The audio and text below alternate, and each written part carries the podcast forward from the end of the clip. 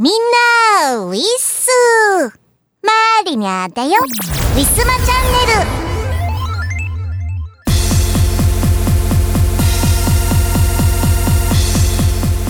さて、えー配信日から数えると先週ですね、えー祝日が多い1週間。関東はやばいくらいに暑い日が続いておりましたもう10月になるというのに気温が30度を超えるっていうね。まるでこう真夏日が帰ってきたかのような感覚にね一瞬こう陥るんですけれども、えー空を見上げるとやっぱり夏の空とはもう違うかなっていう感じ、今まではこうもくもくした綺麗な形の入道雲があったんですけれども、まあ、ほんわかした、えー秋とか冬に見られるね、えー優しい雲を多く見るようになりました。とはいえ私この前ねなんか今年は全然蚊に合ってなかったような気がするんです。蚊。虫のね虫の蚊。刺すやつ。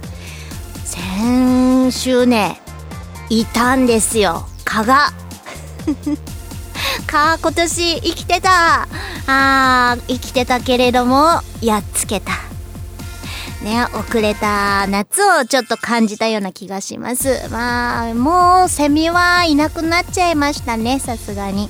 えー夜になると、虫が、あれ、虫も鳴いてない。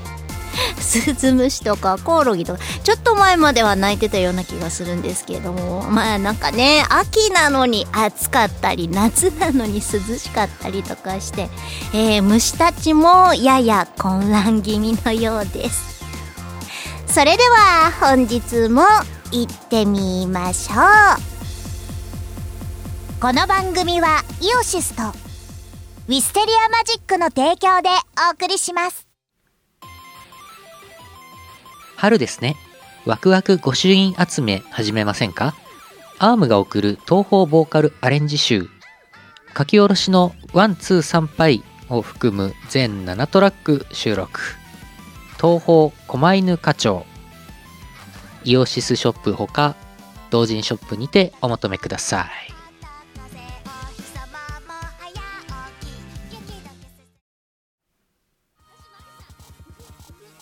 大好評最強ミックス CD シリーズ第3弾。イオシス東方メガミックス幻想郷すごい曲エディションミックスと by DJ サダイオシスの東方アレンジ人気曲から隠れた名曲まで DJ サダがセレクトしたすごい曲。30曲をノンストップ DJ ミックス作業用 BGM やドライブにも最高だぜ。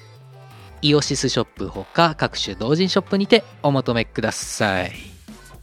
はー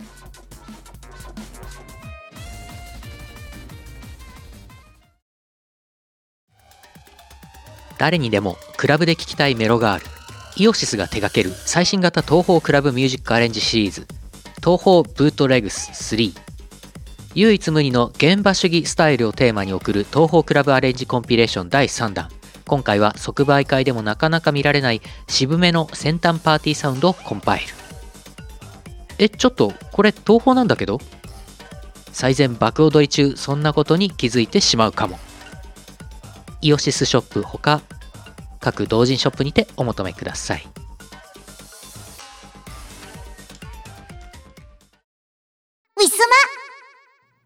今月のイオシスのパワープレです。東方ブートレックス4よりザ・ワールド・イズ・ノット・イナフ。DWAT フューチャリング旧機器です。聞いてください。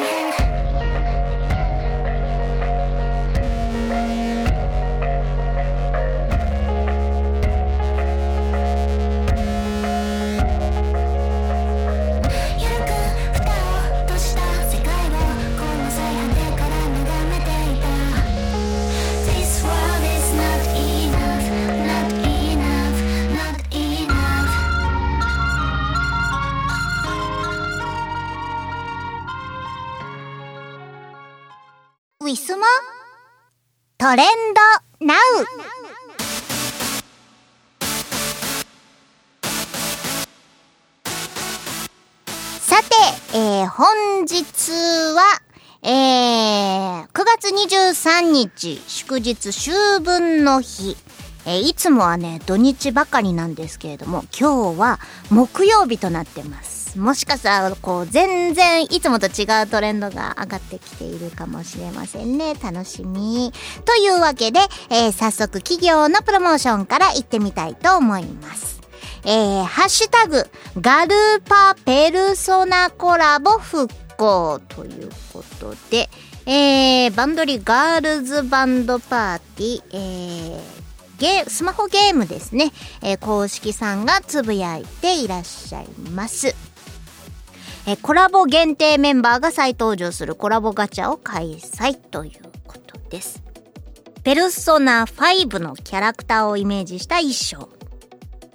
あ、ペルソナのキャラクターではなくて、キャラクターの、えーイメージの衣装ということですね。へえ、これはかっこいいですね。あの、ペルソナのデザインって、すごいおしゃれですよね。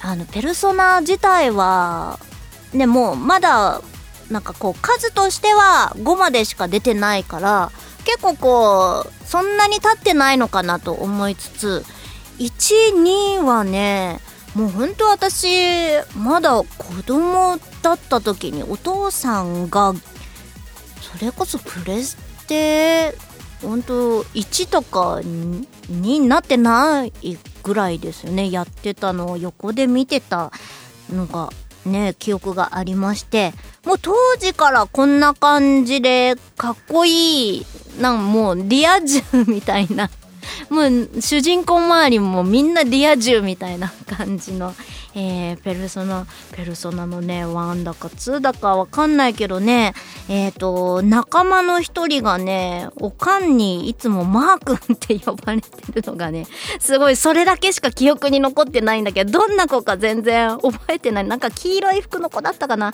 えー、なんかちょっと、あの、ヒップホップ系の格好の人だったと思う。いつもマー君、マー君って言われてたのが、なんか横でみんな、ね、お父さんプレイしてんのみんながおかしくておかしくてね、その記憶でしかないんですけれども、ペルソナ5だと、あの回答なのかな？結構前ですよね、それでも。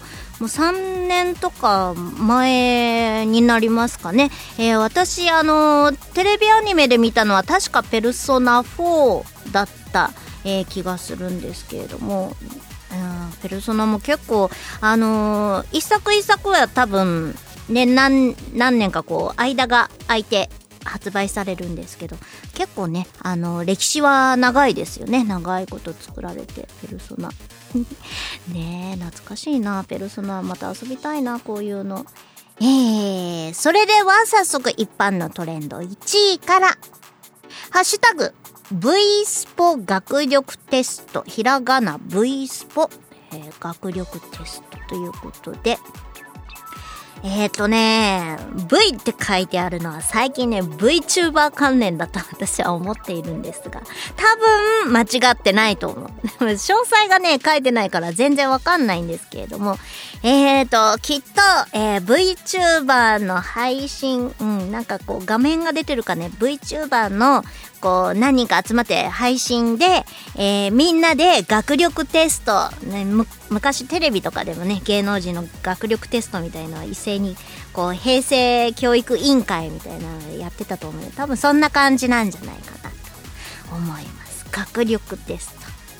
なんかこうね頭の良し悪しをネタにするのって結構辛いですよね。浮き出てしまう。こう口ではさね昔はね頭良かった子だったんだよって自慢いくらでも自慢できるけどこういざね テストってなるともうそのまま浮き彫りになっちゃう辛いな。もうねなんかこういつかあれだよ。イオシス関東のしがないレコーズとかもメンバーでそういうことあの昔ね関係とかでもみんなでやってみようかっていうのをね話をねしてたことがあってちょっとヒヤッとしましたね。いや漢字はねそこそこもう私文系じゃないんだけどあの中学校受験はしたのでまあ基本的な感じぐらいだったら抑えられてるんじゃないかなとは思いつつもこういう結果としてこうみんなにさらされるのちょっと怖いですよね。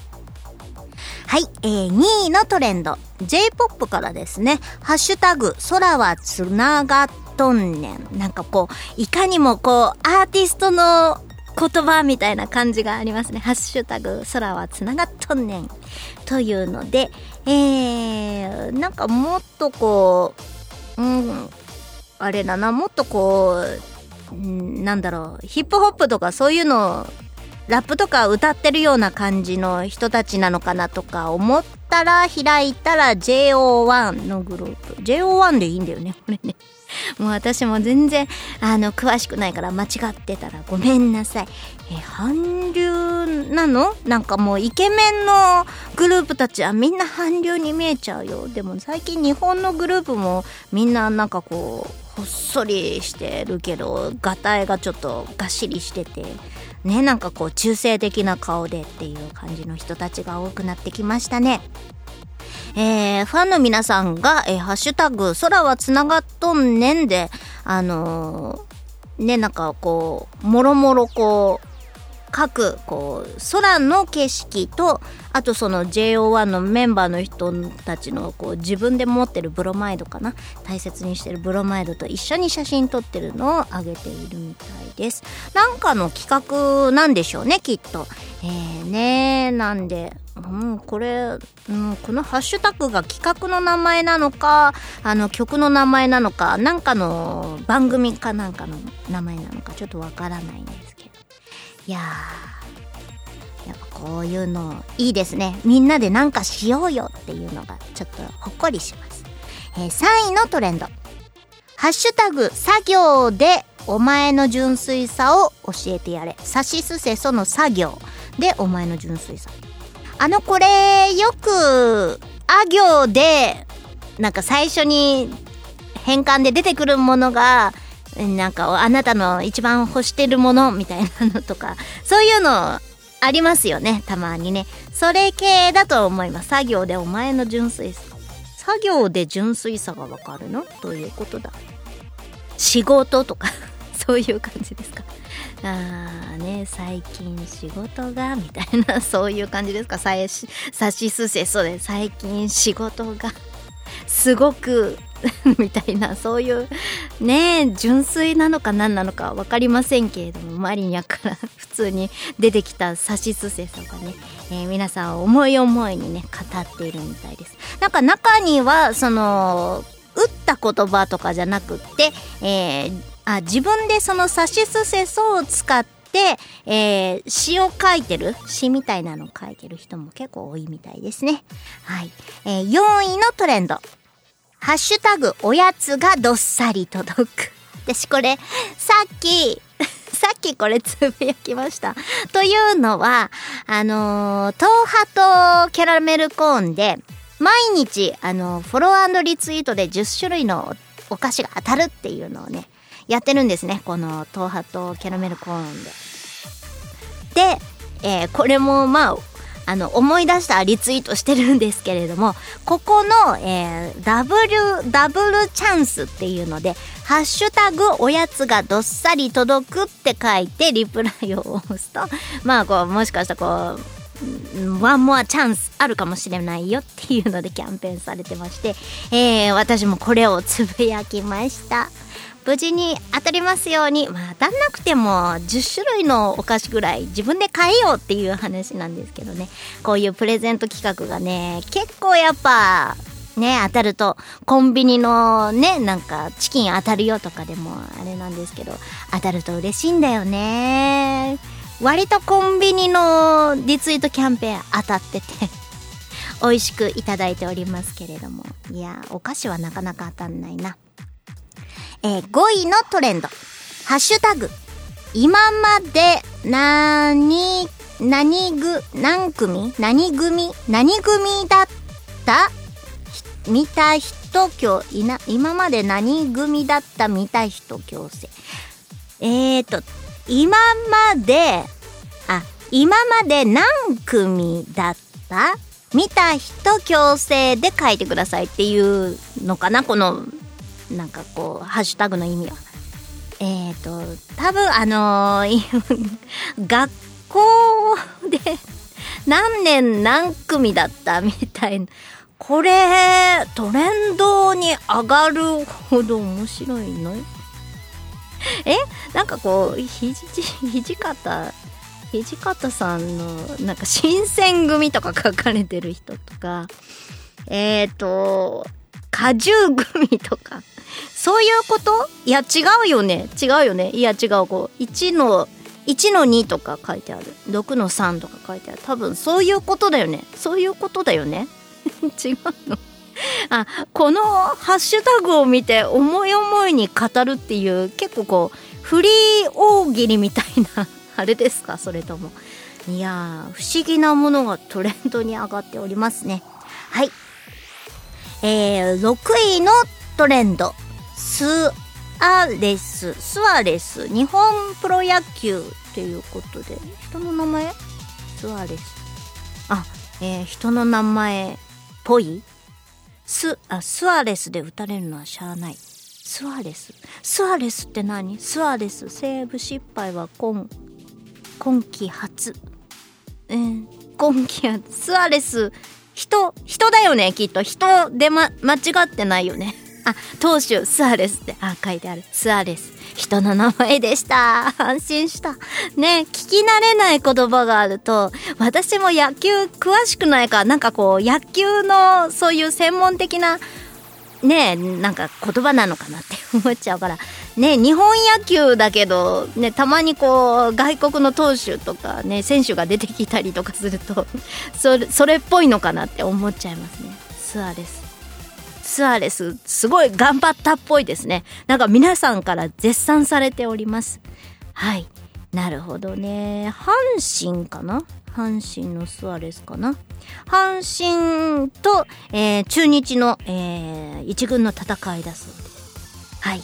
なんかこう、ちょうどこう、リアルタイムでつぶやかれてるので、今一番熱いんでしょうね、多分ね。はい、スアレさん、頑張りました。よくわからないけど、おめでとうございます。えー、7位のトレンド。ななみちゃん。ななみちゃん？ななみちゃん。えーと、デレステ。デレステですね。えー、デレステの公式さんがつぶやいてる。えー、ななみちゃん、えー、あさりななみちゃんでいいのかな？えー、ななみちゃん追加されました。えー、SS レアのあさりななみちゃん登場ですということで。出れます、あ、出れますじゃん。デレステだ。デレステも、うんと、結構、なんかこうアイドルのこのねなんかゲームってすごいいっぱいね女の子いません？皆さん全員の名前覚えていらっしゃいますか？もうなんかね気がついたらポケモンもさ151匹からさもうなんか200とか何何百人？何人じゃないけど何百匹？ね300ぐらいいたりとかするでしょ？ねえ。デレマスとかこういうなんかデレステとかこうね多分こう作品ごとでまた登場する女の子たちって違うのかもしれないですけどポケモンみたいにねなんかこう名前を覚えられる歌を誰か作ってほしいななんて 思ってます。はい、いやーもう人の名前覚えにくいのにキャラの名前なんかこんなにいたら覚えらんないな私は。でもみんなはきっとね賢いから覚えられるんだよな。すごいな。こんだけ可愛い女の子いたら誰を応援したくなっちゃうかわかんなくなっちゃうね。えー、8位のトレンド。ファール。これは日本プロファールは知ってますよ。ファールですよね。あのファールですよ。これこそ選手の名前じゃないですね、えー、タイガース。えー、いい打球飛ばすなっていうことで、なんかいいファールをね、あ、動画が上がってますね。なんかドームの、ほんとなんか天井につきそうなぐらい、真上に、真上に飛んだファールの球ですね。これすごいですね。私もあの学校の授業でねえっ、とソフトボールやったりとかあとは小中学生の時とかは本当よくお父さんとキャッチボール土手でねやってたりとかしたんですけれどもやっぱこうプロ野球のね投げる距離ってすっごい遠いじゃないですか実際。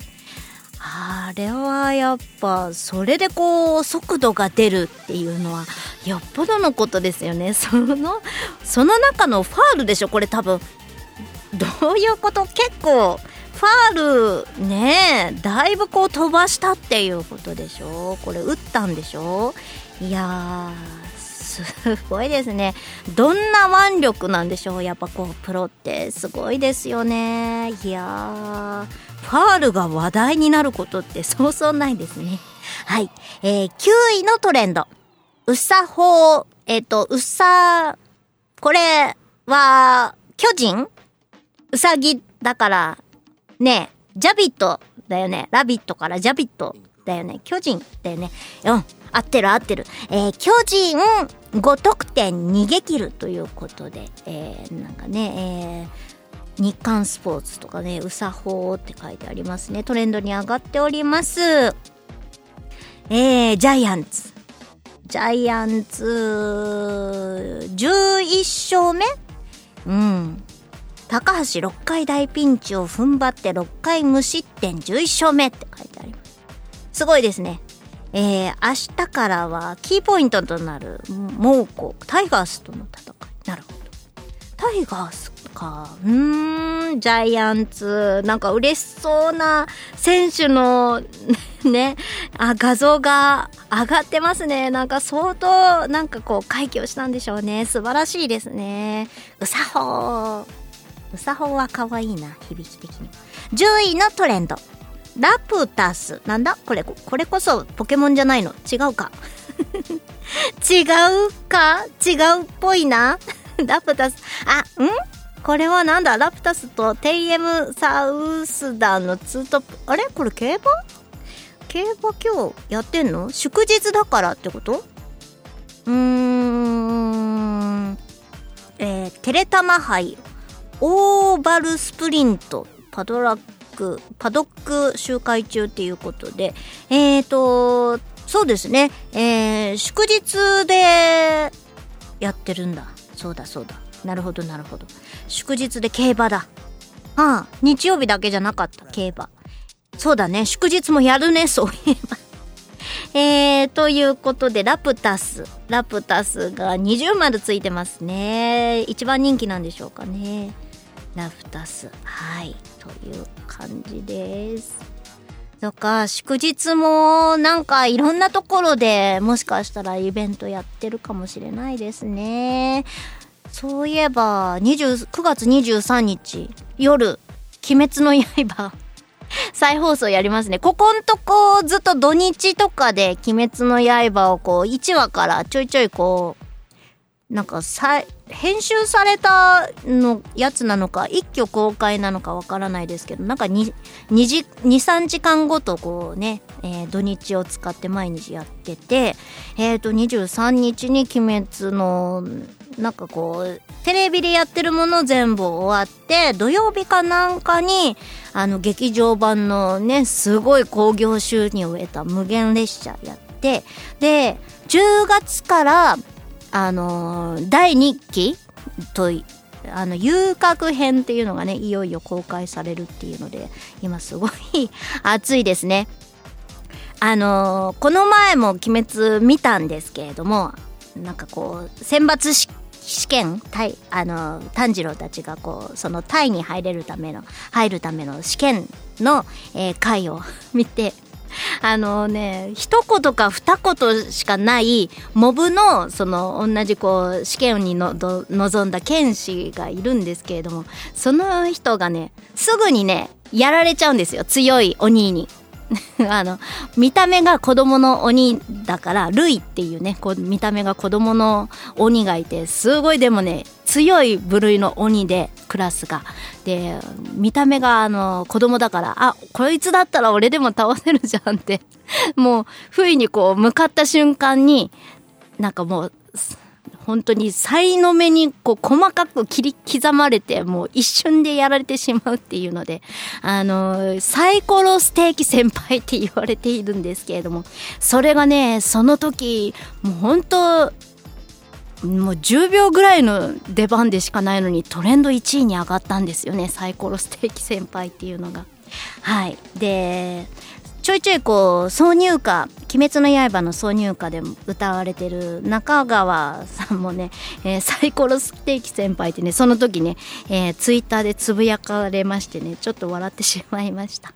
はい、えー全然もうほんとトレンド今回今日のトレンドには関係ないけれども思い出したのでちょっと喋ってみちゃいました。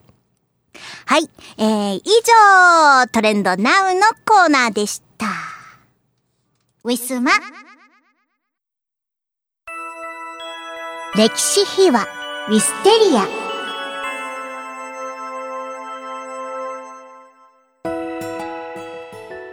今回の歴史秘話は2015年春に発売いたしましたあなたと私です。それでは早速聞いてください。はい。えー、というわけで、今回は、えー、2015年春に、えー、発売いたしました、えー、あなたと私についてです。よろしくお願いします。えっ、と、本日は、磯村海先生と、あと、えー、お久しぶりになります。吉田二郎先生もお越しいただいてます。よろしくお願いします。はーい。よお願いします。ろしくお願いしまテす。ンション低いね。いや、ど、どのテンションで入っていいかがわからんねん、まだ。いやもうスタートだからちょっとテンション、えーとかなんかないの？こう、わーみたいな。わあ、お久しぶりです。呼んでくれてありがとうございました。なんか考えてみたらなんかすごい今久しぶりって気がついた。いや、めちゃくちゃ久しぶりよ。久しぶりです。下手して4年ぐらいあ、あ、顔見てないかもしれない。いえー元気？やー元気やったり元気じゃなかったりうん。ますけど、でもまあ、昔より元気ですよ。うーん、よかった。うん。うちの記事にも昔ほどなくなって、うん。やっぱ人間大人になっていくと丸くなっていくんやなって思いますね。テンション低いの俺のせい。うん、今ね、そうなん？しみじみとしてる。うん、二郎さんの声を久々に聞いて。俺が悪いんかなと思っちゃったけど、そうでもないん俺が悪いいつもこんな感じなの？いつももっと低いから大丈あ、そうなの？どうやってえ、やってるそんなんで？低か。った？夫。わかんないけど。えいつも普段はお二人でやってらっしゃるんですよね。そうなんですよ。そうそうです、そうです。えっと、大丈夫なんです？かでき、できてるん？できてるんやろうな。できてる、大丈夫。すいません。あ聞いてなのく、てすいません磯村編集が入るから大丈夫。無理やりや。はい。でもこういうのって、なんかそのテンション高くていろんな人がワイワイ喋ってると編集逆にしづらいんですよ。確かに。うん。はい。えー、ね、久々に二郎さんにお越しいただいたわけですが、ねこう簡単にこう自己紹介と最近こんなことしてますみたいな教えてくださいよ。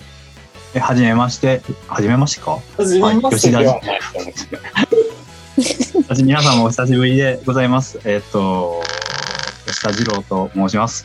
えっ、と、ミュージシャンをやったり、えーバンドマンをやったり、なんかその他いろいろやれって言われたら何でもやるフリーランスの人です。えっ、とね、最近は元パール兄弟、元じゃないな、現、今もパール兄弟やってらっしゃるから、えっと、パール兄弟とかハルメンズとか、なんかいろいろ作詞で有名な佐伯健三っていうメガネのおじさんがいて、その人のプロデュースだったり、一緒に、えっと、ジョリッツっていうバンドをやったり、えっと、もろもろやっております。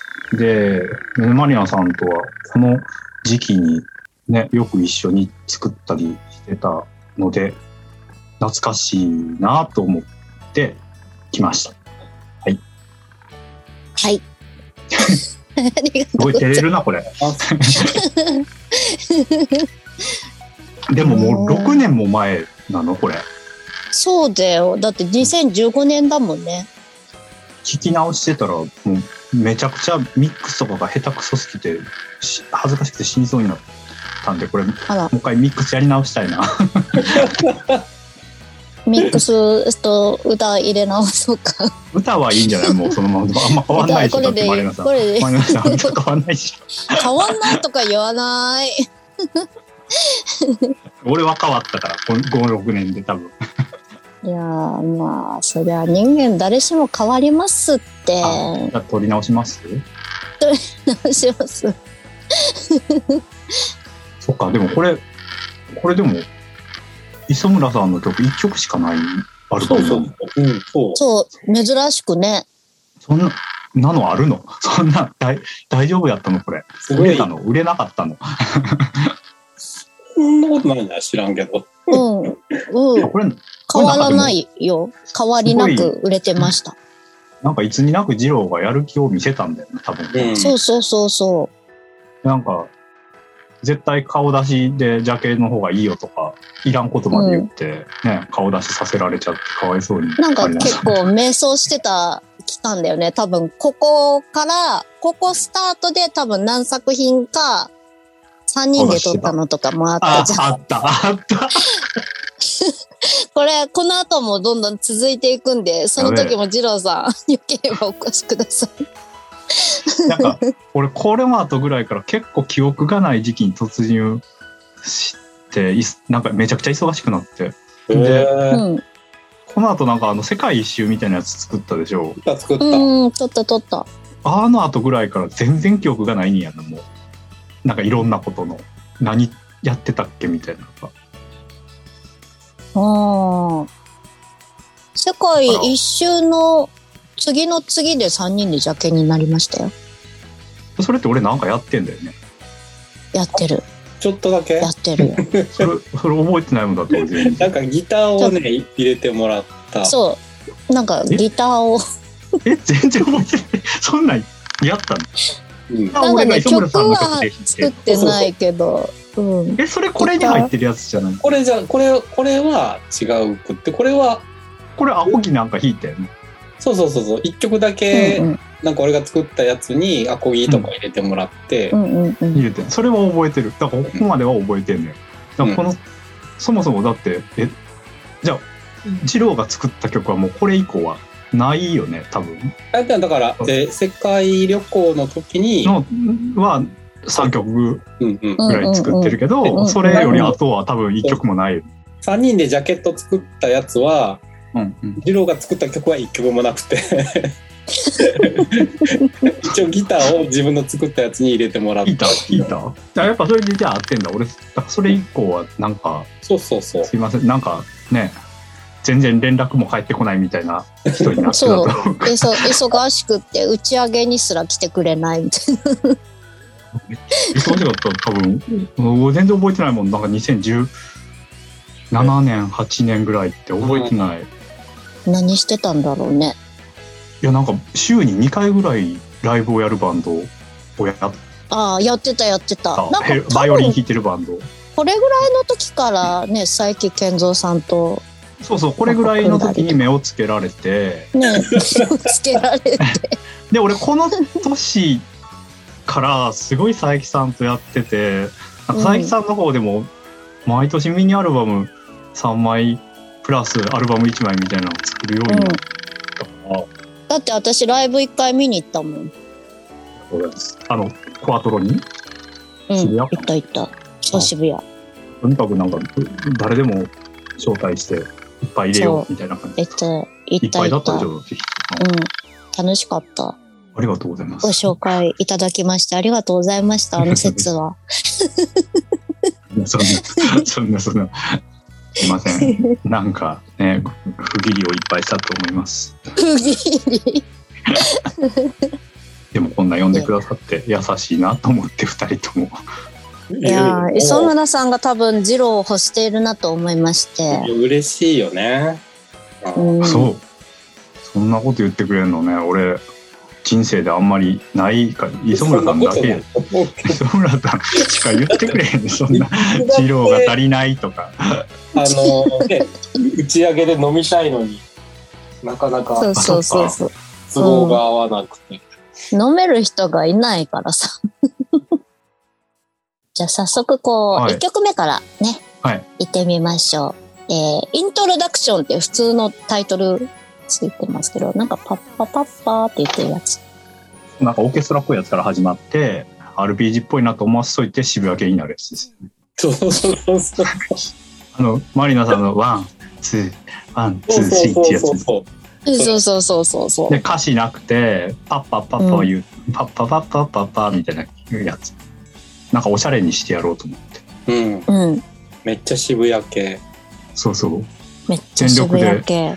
渋谷系っていうか、その、しかもあ俺あの時なんかあの、フランスにゲンスブールっていうミュージシャンがいて、うんあの、マリナさんに分かりやすく説明すると、あの、バーキンってわかる？バーキン。うん。バッグ。うん。わかるよ。高いやつでしょ？なんでバーキンっていう名前か知ってる？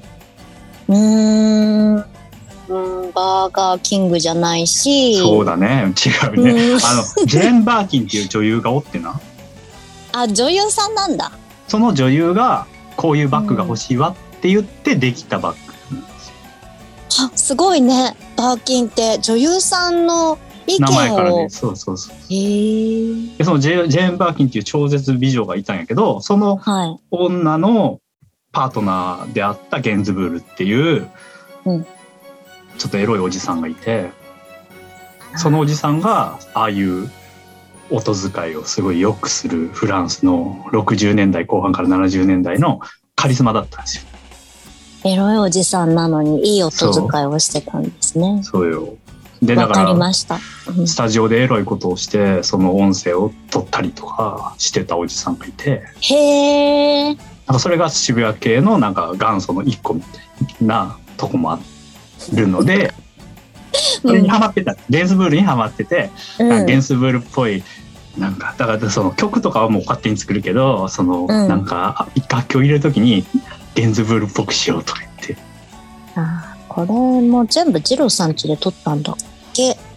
そうこっからはもうオレンジで撮らせてもらってるよね。だから前までとはやっぱ全然、なんか、自分の関わり方の濃度がこっから変わるからなんかやる気出たんだと思う、この時に。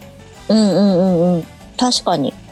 でなんかこの曲はもう歌詞つけるのめんどくさくなったからこういう感じしようっつってしたんだと思う。あなんかだからアルバム作る前に作詞どうするみたいな話をしてそでマリナさんに作詞やってみてよってお願いしう。たんようん。うん。した。そしたら、え、そんなんできひんみたいなこと言ってきたから、でもやってみたいって言ってたから、うん。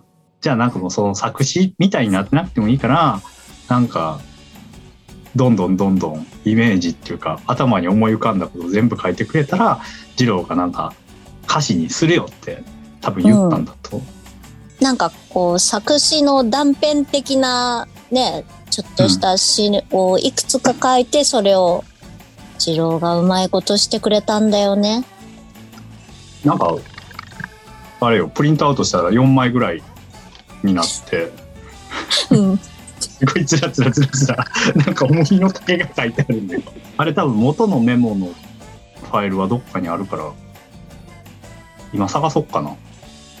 えー、めっちゃ恥ずかしいと思うよ、マリナさん。あーでも結構おしゃれとかはそのまあまたりとか割と結構書いたような気がする。書いてた。でも全うん部あそこに書いたメモから作った歌詞で、うん。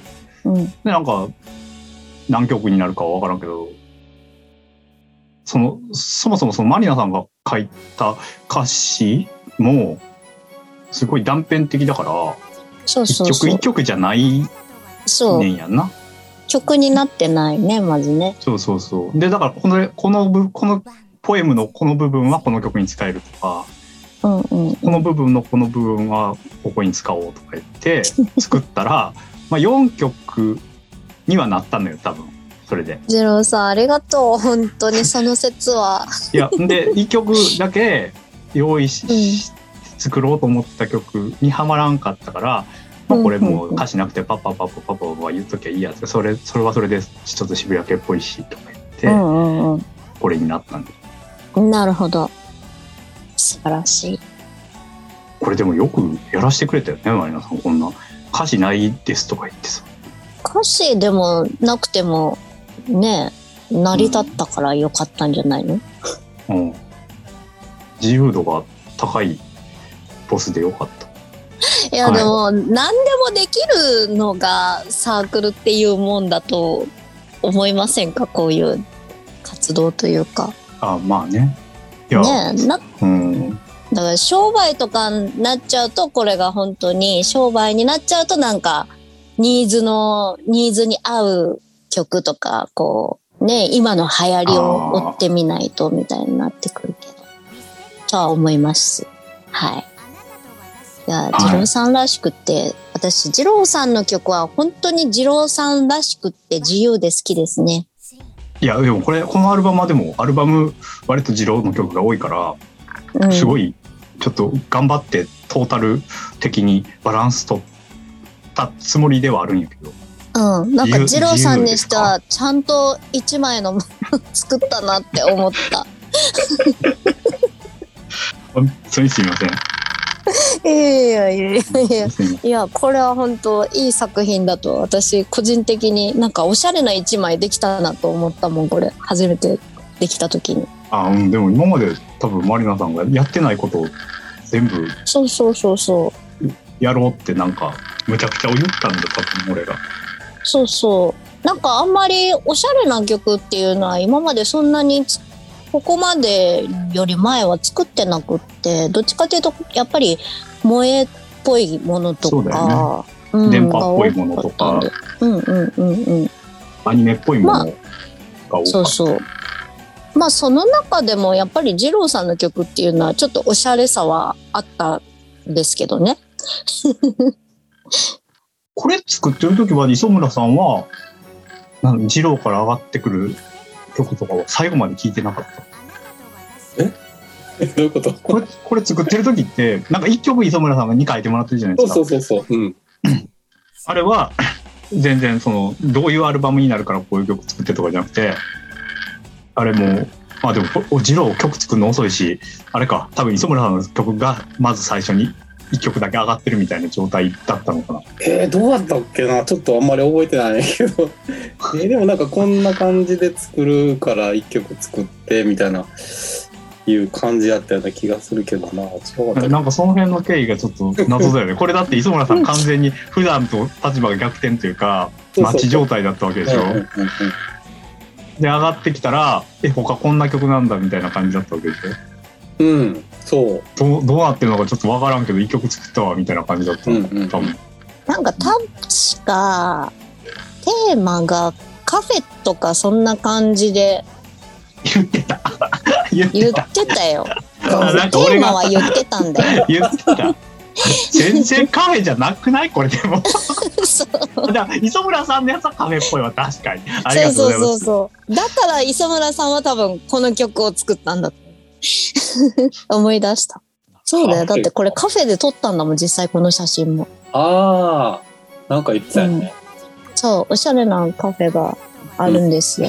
どこで撮ったの？これこれね、新丸子。新丸子はおしゃれじゃない？くな？いいや、新丸子のと、あの、武蔵小杉の間ぐらいに、うんうん。それぐらいだったらね、あのそうそう。あの、自然、自然食品っていうかあ、オーガニックを使った、俺そこ行ったことあるかも。本当ですか？うん。なんか前の前の前の前の彼女ぐらいと何？人 何人いんの？あしかもちょうどそれぐらいの時に付き合ってた子だわ。そうなんだ。うんだからその時俺もいたかもしれない。マリナさんがジャケ写撮ってる時に。ジャケ写撮ってる時に。そう。俺彼女とコーヒー飲んでたかもしれないこうアルバムのジャケが変わるたびに彼女も変わってってたかもしれない。そんなそんなことはないそんな短くはね、さすがに。な るそほど。の子は比較的長かったですねそうですか。いらん話すぎるしな。ここは聞いてないよ。切ってほしい。切ってほしい。いい話だ。いい話だ。いい話なのかな。えでも多分ちょっとあれ、あれでしょ？なんか、あの、植物がいっぱい生えてる。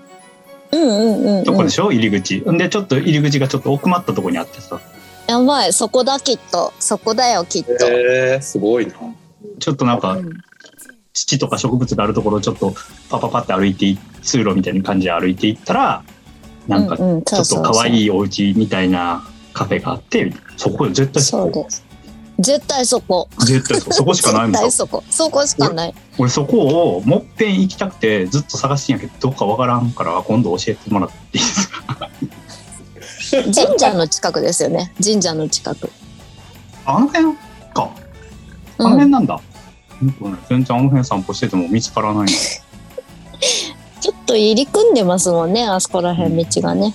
なんかお店入るのもちっちゃい看板しかないからわかんないかもしれない。そうそうそうで入ったところにあるからね多分入り込まないとわかんないんですよね、そうなんですよ。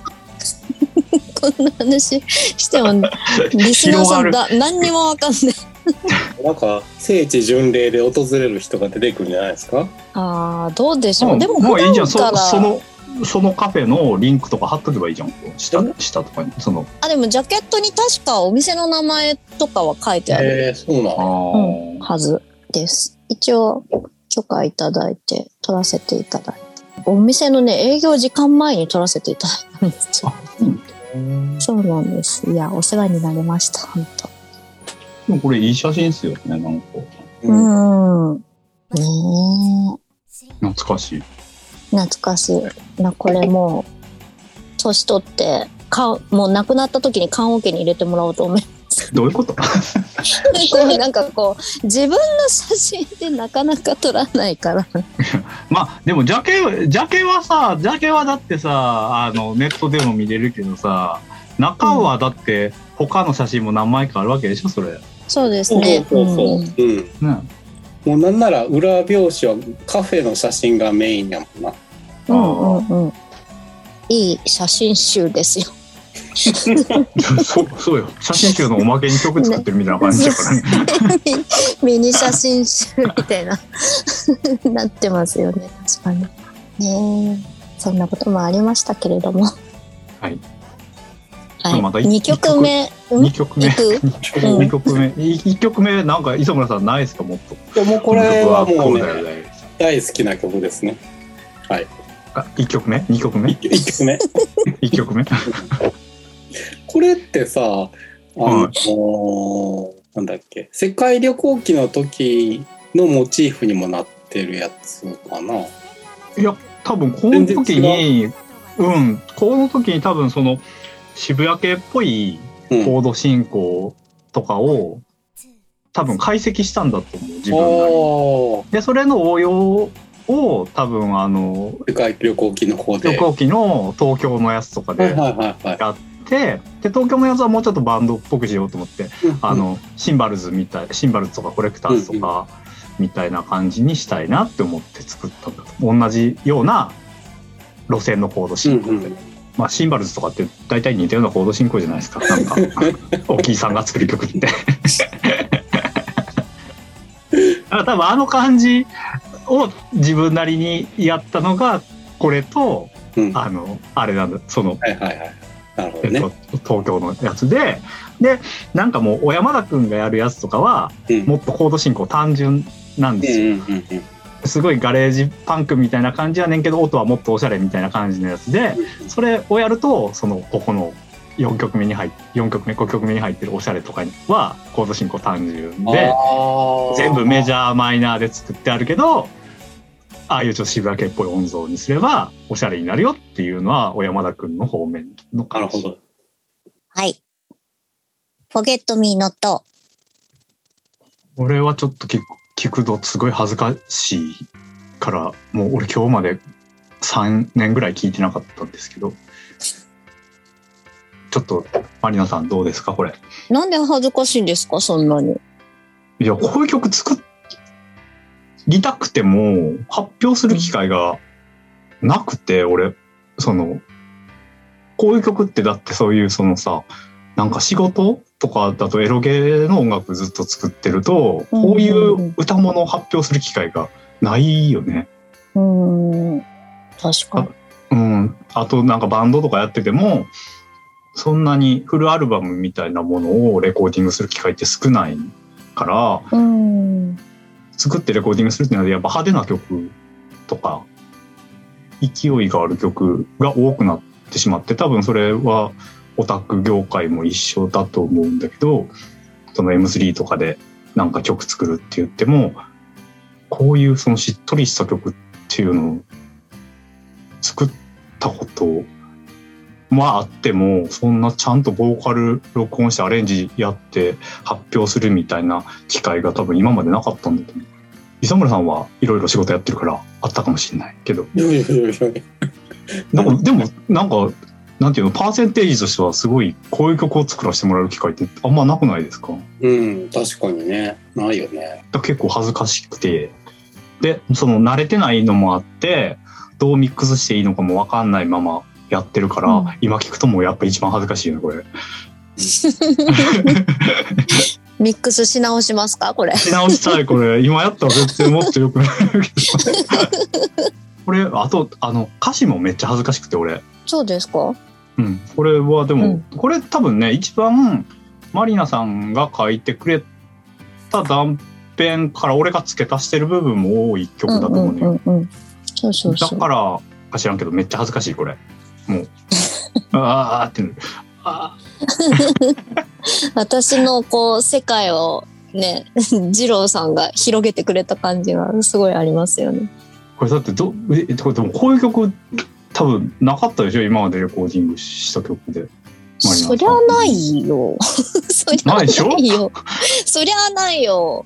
だから、レコーディングした時とかは、な、な、これどうするんとかは思わなかったんですか？いやーやっぱりこのアルバムの曲全体的にまあけドギマギしてましたよね。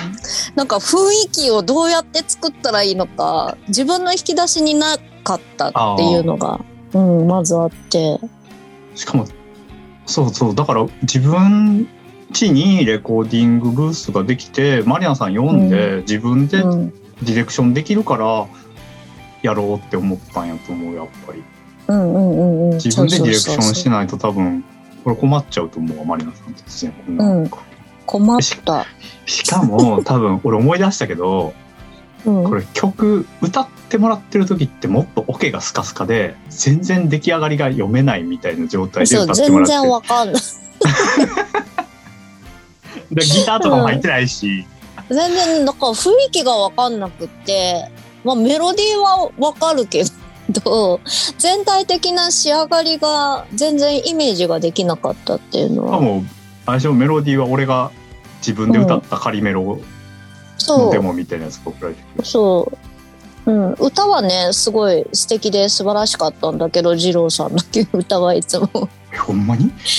うんほんまにほんまに。ね、なんかね、ジローのあのデモトラックっていうのがあ。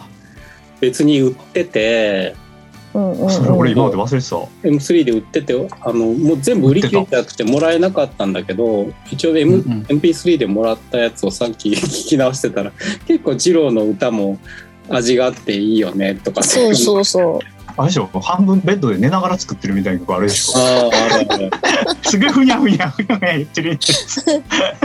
あれ結構聞くとあジロー真面目に作ってんだなって思うよね。思う。うんうんうんうん。うんあ徐々に出来上がっていってる感じ。ミュージシャンじゃんって思います。全然ジロー、ジローボーカルでなんかいろいろやってもいいのにって思ったわ。そうそうそうそうそう。やべえ超怖え。やだやだ。え二郎さんバンドの時はボーカルやってないの？全然。えっ、とコーラスとかはできるようになった、はいはい。うん、あメインはやっぱり違うんだこの頃はコーラスもやってなかったと思うまだ。楽器弾いてたら歌えるわけねえよって言ってたと思うけどその後なんかもうでもバンドって人数が少ないからそうね。なんか出せる音は出せるなら猫も猫の手も借りたいみたいになってきて そうすると、まあ、じゃあできることは何でもやろうみたいな感じになって、コーラスとかうんやるようになったりとか、まあソロでなんかやってくださいみたいな機会も増えたから自分で歌うことも増えたけど、うんいやー、レコーディングはちょっと恥ずかしいな。いや、いつも恥ずかしいなと思いながら仮歌を送っていますけど。あ、そうなんですか。うん私、人の仮歌聞くの結構好きなんですよね。昔から。だってなあいやー、まあ磯村さんも今はね、初音ミクになっちゃったけど、前はあ昔仮歌歌だったの？昔はなんか自分で歌ってた。ねうん。ですよ。だから結構好きだったんですよ。え、だってミクより仮歌自分で歌う方が楽じゃないですか？まあ、前もまあそう言われたけどな。う んもうなんかめんどくさくなって。俺、逆、逆パターンや、俺。俺最初ミクで仮歌作ってたあは、ず。そうなんや。うん。あの、ジエンド・オブ・ザ・ワールドとか多分ミクで仮歌う。うんんうんうん作うんった記憶がある。だから自分家にボボーカルブースができたから、ああ、それは。仮歌じゃあもう。それはでかいかもねうん。うんうん夜中でも仮歌取れる。うんうんうん。あのね、これはね、俺ずっと大学生ぐらいからやりたかったタイプの曲ではあるんですよ。うんあの99年の坂本真綾さんのアルバムの1曲目がめっちゃ似てるの。うーん。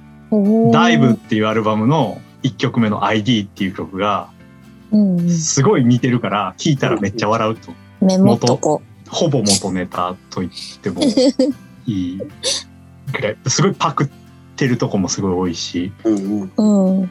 なんかその楽器の構成とか、あの、アレンジの流れとかはもう完全にダイブを、ダイブのその ID っていう曲をパクって作った曲です。なんかね、その、ピアノとアコギが、こう、両左右にこうあって、うん。で、ああいう60年代っぽいエレキギターが真ん中にこうあって、うん。うん。そのバンド的なベースとドラムみたいなのが2番からこう入ってくるみたいな、そういう感じなのよ。うんうん。でそれはもう完全にその曲の影響でうん作った曲。こんな俺ばっかり喋ってていいんですか？これ。でも俺の曲やから仕方ないのか俺が喋るしか。そうだよ。そのために二郎さん呼んだからね。うん。ウィスマ今日のパワープレパワープレ1曲目は2015年春にウィステリアマジックより発売いたしました。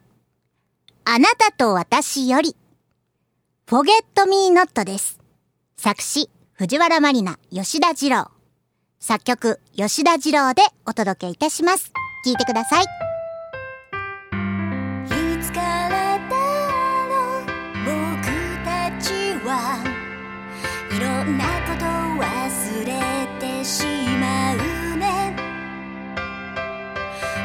しい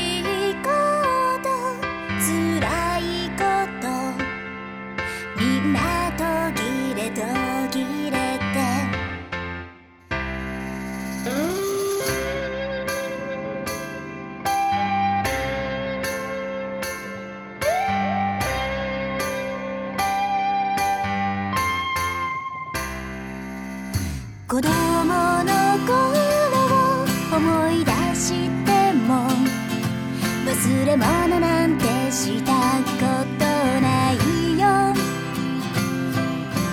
悲しいことをしまい込む癖が今も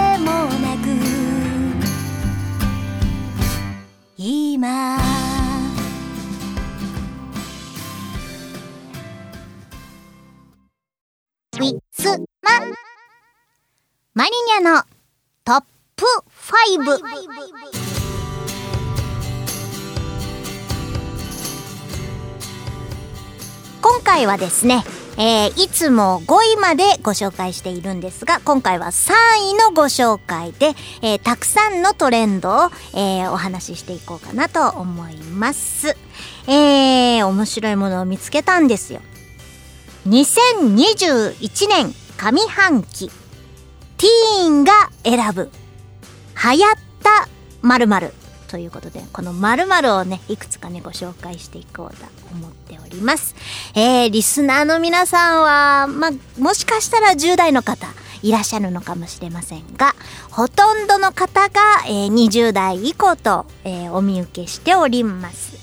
あの、ジェネレーションギャップっていう言葉がありますけれども、まあ、世代によって、まあもちろん20代と30代、30代と40代でも、まあ多少こう変わったりとかしますけれど、えー見るもの、聞くもの、ツボにはまるもの、ね、違いがあるかと思います。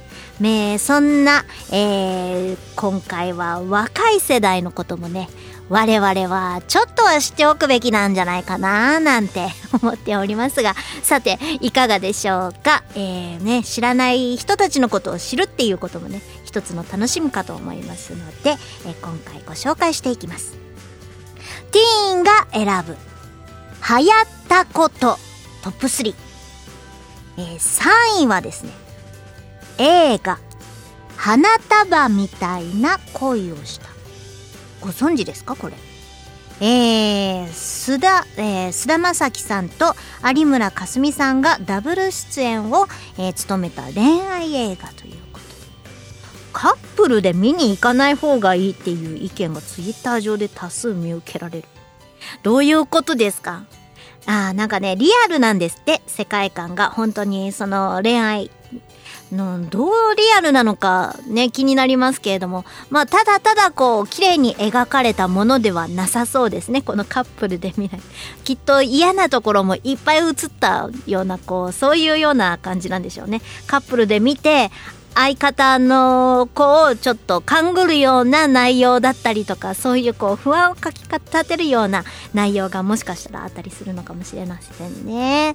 はい。ティーンの間で、えー3位に上がっております映画「花束みたいな恋をした」です。2位「呪術廻戦」いやーこれはティーンだけにあらずとも幅広い世代特に女子にね、えー人気の漫画ですね少年ジャンプ。はい。2020年10月から、えーアニメテレビでね放送されて、えーその作品の中で登場する人気キャラクターがイケボすぎると話題になったそうです。確かに。確かにね。やっぱこう最近のかっこいい系の声優さんの声は本当やばいですね。優しい声で。勢いがあって。なんでね、えー皆さんのこうイケボと思える声優さんって一体誰なんでしょうかね。なんかこうあのリスナーさんは男性のリスナーさんが多いので女性声優さんの話はよく聞きますけど。同性の声優さんの話をねちょっと聞いてみたいなと私個人的には思ってます。えー、1位ね栄えある1位はですねうっせぇわアド。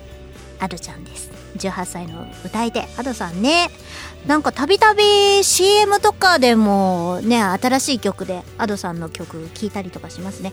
やっぱりこう歌い方にこう個性があるというか今時珍しいね勢い若いのにこう癖のつけつけたこう歌い方をする人っていうのは今珍しいからこう逆にこう注目されているのかななんて思ってます。えー自身の YouTube チャンネルで公開した同曲「すぐさま」えー話題となり歌ってみた踊ってみた動画とか TikTok 動画とかでね、えーユーザーに拡散されたということでね、えーこの曲は知らない人はまあとりあえずテレビ見てる人とかではねいないんじゃないかななんて思ってます。もういろんなとこで流れてますもんね。テレビなんかもうクイズ番組とかでもね使われたりしてますからね。はい。というわけで、えー流行ったこと、えートップ3は以上となります、えー続きまして流行ったもののトップ33位あやたかカフェの抹茶ラテ。飲みましたか？あのね同じような抹茶ラテでボスの方からも出てるんですよね。私あれボスの方は飲んでなかったかな。あのあやたかの抹茶ラテ結構すっきりした味わいだったような気がします。まあ甘みもそこまでね今まで飲んだこうミルク系の飲料の中ではまあ割とすっきりしてるんじゃないか飲み口がね飲みやすいかななんて思ってます。えー、コカ・コーラの緑茶ブランドであるあやたかが出した抹茶ラテ、えー癖になる深い味わいと甘みが、えー話題となり売り切れ続出。あそうなんだ。今まだ出てますよね、えー店頭販売でねコンビニとかで。はい抹茶ラテ人気になってます。ボスの方はあんまり話題になってないですね。後から出たからかな。うんね。えー、2位地球グミ。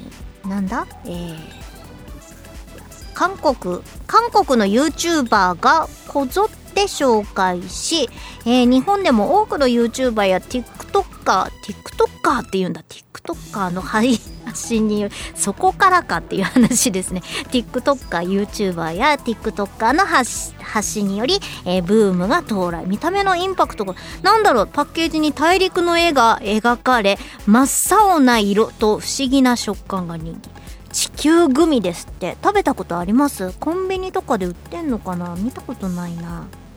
もうそもそもあのーグミとかを私昔からあんま食べないですね。友達からもらって美味しい美味しいって食べることはあるけど自分でね買うことあんまなかったな。それでも果汁グミは美味しかったと記憶しております。グミみんな食べるよね。ティーンはねきっとね。1位聞いたことないと思うみんな。知ってるかな？推しグラス。推し。推しですよ。みんなのねアニメとかも推しがいるじゃないですか。それの推しって書いてある。推しグラス。自分の好きなアイドルやアーティストなどの推しの名前が大きく書かれたグラスのこと。SNS にグラスをアップすることで推しを応援できて家で推し活が楽しめる。へえ自分で書くんですかこれね。どうなんだろう。ちょっと気になった方はさっきの地球グミもそうですけれどもあの調べてみてください。私も後で調べよう。調べないでね今話してるからね。へえそうなんだ。推し活。アイドルとかでもね推しはみんないらっしゃるからね。アニメだけじゃなくてねいろんな推しがいますね。なんでだから VTuber とかも YouTuber とかも TikToker とかにもね推しがいたりしますよね。きっとティーンとかはね。なんでその推しのグラスをね、えー、Twitter とかでアップしたりとかしてね私このこの人応援してますみたいなことで言っているのかななんて思います、え続きまして流行った言葉。トップ3これ一番なんか気になりません？ティーンは一体どんな言葉使ってるんだろうっていうの。えー、3位。おはようでやんす。どういうこと？おはようでやんす。ケムンパスでやんすみたいなやばい、古い。えっと、えー人気 YouTuber、えーうちら三姉妹のメンバー、トーアが TikTok 配信。人気 YouTuber なのに TikTok も配信なんだ。ハイテンションで連呼した言葉。なるほど、なるほど。あやっぱりこう、なんか YouTuber とかこう配信者からこう、なんか流行る言葉みたいなのがあって結構ありますよね。アイドルもね、なんかこう、作った言葉が流行ったりとかしますね。おはようでやんす。かわいいね。うん、若い子が言うと確かに可愛いけど、なんかもう、40代、50代なんで、なんかこう、おじさんおばさんとか、あとお父さんお母さんとかね、言う言うと、なんか、ね、本当に時代を感じてしまいますね。いやー若いからこそ言える言葉ってあるのかもしれない可愛く、えー、2位カタンシカなんとかあのー過去にもランクインしたんですって、えー、〇〇しか勝たんっていうのが過去にランクインした。まあこれはよく皆さん聞いたことあります。〇〇しか勝たん。今もうそれも使われてない。勝たんしか〇〇。統治法です。皆さん統治法です。〇〇最高という意味のと同じ意味で、えそのアレンジバージョンですって。〇〇しか勝たんが、勝たんしか〇〇。アレンジバージョンです。アレンジっていうか、こう逆にしただけだけど、えー、〇〇には、えー自分の好きなアイドルとかタレント、声優、えー俳優、食べ物などの名前が入る。そうですね。えー、カタンしか〇〇だよねっていうのは〇〇が一番だよね、最高だよね。えーもう皆さん今、〇〇しかカタンはもう時代遅れですよ。カタンしか〇〇で今後はツイッター使っていきましょうね。はい、えー、1位。はにゃ？はにゃ？だって。はにまるじゃないよ。ああ、またやってしまった。まだやってしまった。10代にはわからないネタを。えー、モノマネタレントとして活躍する丸山礼さん。うん、モノマネタレントですって。えー自身の YouTube 企画内、また YouTube だ。みんな YouTube だな。やっぱり 10, 10代はね。えー JK 美術部部長、井上、えー、千秋を演じる際に、もう、もうわかんないけど、はにゃなんだね。はにゃなんだよ。この井上千秋さんっていうのが。はい。とぼけるときや何か疑問を持ったときに使う言葉だそうです。はにゃだって。だから我々のこうね、なんかもう20代とか30代以降の人が使うと、このはにゃの意味が、さ、さっき言った意味になっちゃいますね。はい。なんでもう10代が言うと可愛いな。なんか案外こう、親世代でももしかしたら使ってきたかもみたいなのがね、1位と3位にも入ってますけれども、こう流行りの経路が全然違いますので、あの、そこら辺気をつけて、えー使っていきましょう。というわけで、えーマリニャンの、えートップ5は以上となります。皆さん知ってること、ティーンのこと、ちょっとわかりましたでしょうか？ウィスマ今日のパワプレ。パワプレ2曲目は2012年秋にウィステリアマジックより発売いたしました。スーパーマリナワールド2よりキラキラレモンベイビーです。作詞作曲磯村海でお届けいたします。聴いてください。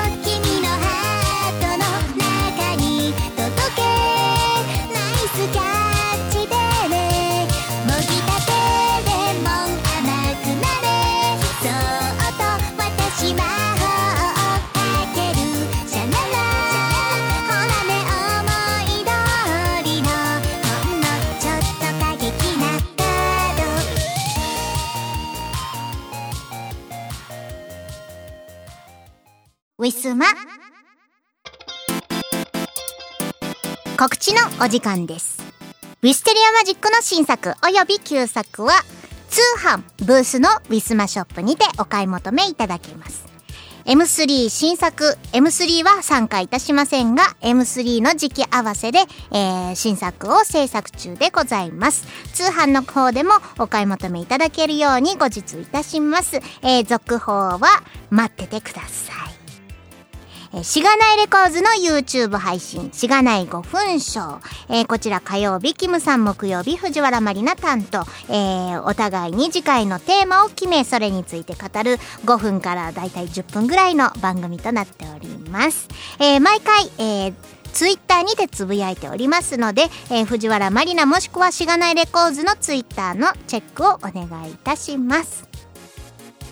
それと、えー各週金曜日の夜9時から行っております。えースマホのアプリを使用しましたカラオケ配信トピア。えーカラオケ配信と言いつつ最近は、えートークの方が95%を占めております。えー歌のご要望ありましたらもちろんたくさん、え歌っていこうと思いますので、え喋るトークテーマ、えー歌ってほしい曲などリクエストございましたらじゃんじゃんお願いいたします。えー先週もね、えートピは、えー配信させていただきました。えー次回はですね、えーあの、ワクチン接種で多分うなされておりますので、次回はお休みして、その次になりますね。えーその次が、えー次回だったら本来、えー10月の1日の予定だったんで、えーその次10月の15日金曜日を予定しております、えー夜9時からとなります。まあまたね、えー金曜日の夜なのでね、えー皆さんお仕事だったりとかね、えーお忙しい方いらっしゃるかと思いますが、えーご都合のある方は、えーご都合合う方はぜひとも遊びに来てください。えー、それと、女装創世記。ね、男の子ゲーム、皆さんも遊んでいただけましたでしょうか？えー、こちら主題歌、えー、ウィステリアマジック、えー、磯村海先生作曲、作詞作曲、えー、歌藤原マリナで、えー、参加させていただいております。えー、こちらのサウンドトラックが、えー、なんと発売されているということで、これもスチームかなんかからダウンロード販売でしょうかね。えー、皆さん気になる方はぜひとも、えー、聞いてみてください。よろしくお願いいたします。以上、告知のコーナーでした。2019年11月10日でヌルポ放送局は15周年を迎えました老体に夢中って頑張るぞい YouTube、サウンドクラウド、ポッドキャストのフォローおのしゃーすはい、えー、イオシス東方ロックアレンジシリーズ第8弾。今回はサンチャンラーグルがいっぱいの超豪華2枚組。これを聞いておけば間違いなしの最強東方ロキノン系アレンジコンピ CD です。ロキノン東方ボリューム82枚組18トラック。収録2019年10月6日。第6回白麗神社周期例大祭にてハープ開始。即売会。イオシショップ同人ショップにてお求めくださいウィスモ。は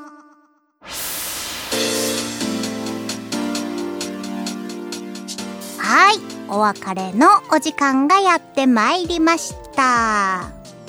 もう9月終わるんだよみんな。9月終わったら10月になるし、10月終わったら11月になるし、11月終わったら12月になるし、もうあと3ヶ月で今年が終わってしまうよ。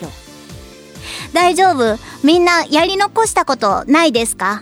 マリニャはいっぱいあります。でも、それは毎年のことです。なんかね、まだそんなこと考える年代じゃないけど、多分もっと年取ったら、なんかこう、やり残したことがあった方が、来年のた、来年を生きるためにいいのかもしれないって、若干今話しながら思いつつ、はいね。でもその日のことはその日のうちにってね、CM でもよく聞きますもんね。はい。あ、それはその日の汚れだ。